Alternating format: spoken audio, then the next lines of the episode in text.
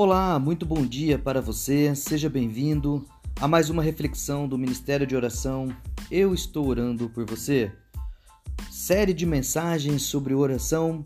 Hoje nós vamos refletir sobre você deve orar com urgente persistência. Importunação é a persistência sem acanhamento de pedir. Indica tamanha urgência de espírito que não pode ser dissuadida. A Bíblia mostra repetidamente a importância de persistir na oração urgente sem enfraquecer ou desanimar. Jesus contou aos discípulos uma parábola para ilustrar essa verdade. Havia um certo juiz injusto, cujo coração estava endurecido para com Deus e os homens.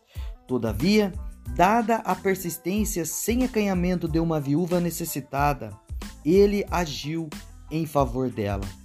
Lucas capítulo 18, do versículo 1 ao 8. Jesus prometeu que, considerando este caso, quanto mais Deus responderá à persistência da oração de seus filhos.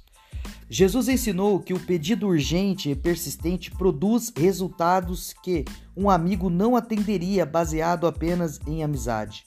E conclui: Eu vos digo que, mesmo que não se levante para dar os pães por causa da amizade, ele se levantará por causa do incômodo e dará pão quantos pães a outro precisar.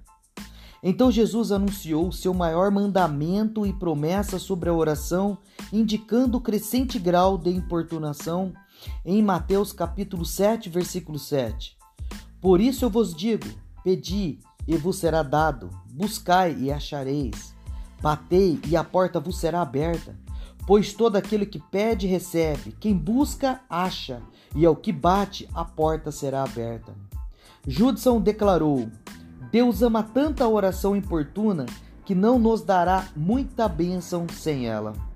A oração urgente e persistente treina você na vida de oração. Bondes escreveu: Poucas coisas dão vigor tão rápido e permanente à alma quanto a longa e exaustiva temporada de oração importuna.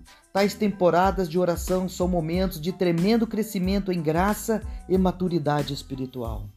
A oração persistente é urgente, envolve toda a sua alma e todo o seu ser.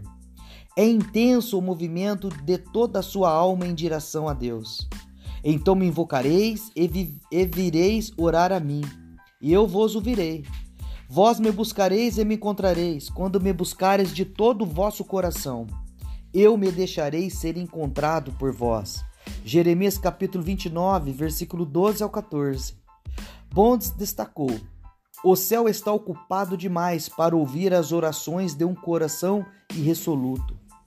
Deus não pode tolerar a indiferença. A oração se alimenta na chama. É o intercessor ardente que vence. Tal desejo em chamas torna a intercessão invencível. A importunação é a oração em chamas. O desejo é o fogo interior. A intercessão é o fogo que vai até Deus. A oração incandescente queima os obstáculos até o trono de Deus. Um coração em chamas é a melhor preparação para a oração. A oração ardente é a energia nascida do Espírito Santo. O fogo do Espírito batiza o seu coração como guerreiro de oração e outorga poder à sua oração. Se as suas orações não são tocadas com fogo santo, você ainda não sentiu o pulsar do coração de Deus. Ser absolvido pela vontade, pelo propósito, pelo zelo e pela glória de Deus colocará em chamas o seu coração e a sua oração. Você não pode produzir esse fogo do Espírito, mas pode preparar-se para ele, recebê-lo, orar até recebê-lo e realimentá-lo para impedir que se apague. Tal oração inflamada pode às vezes tirar o sono e despertar o desejo de jejuar. A oração emocionada é vulgar.